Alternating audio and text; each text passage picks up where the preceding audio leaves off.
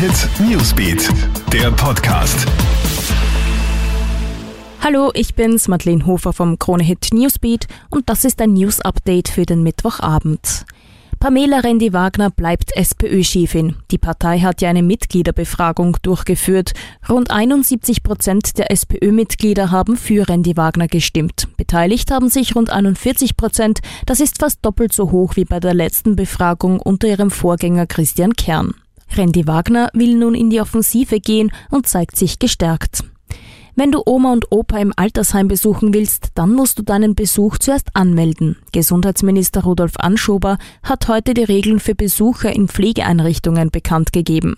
Man muss mit dem Heim vorab telefonisch einen Besuchstermin vereinbaren. Während des Besuchs gelten dann die allgemein bekannten Hygienemaßnahmen, also Nasen-Mundschutz und ein Mindestabstand von einem Meter. Erster Linienflug nach der Corona-bedingten Pause am Flughafen Salzburg. Nach vier Wochen hat heute der Linienbetrieb langsam wieder begonnen. Eine Maschine aus Düsseldorf ist am Vormittag in Salzburg gelandet. An Bord der Eurowings-Maschine waren zwei Passagiere. Beim Rückflug nach Düsseldorf waren es dann vier. Vom Normalbetrieb sei man zwar noch weit entfernt, aber es sei ein erster wichtiger Schritt, heißt es vom Flughafen Salzburg.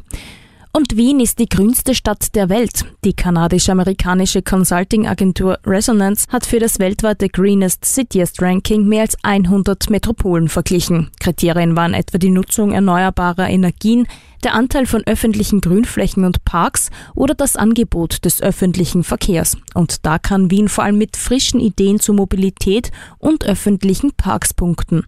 Hinter Wien reihen sich dann München, Berlin und Madrid ein.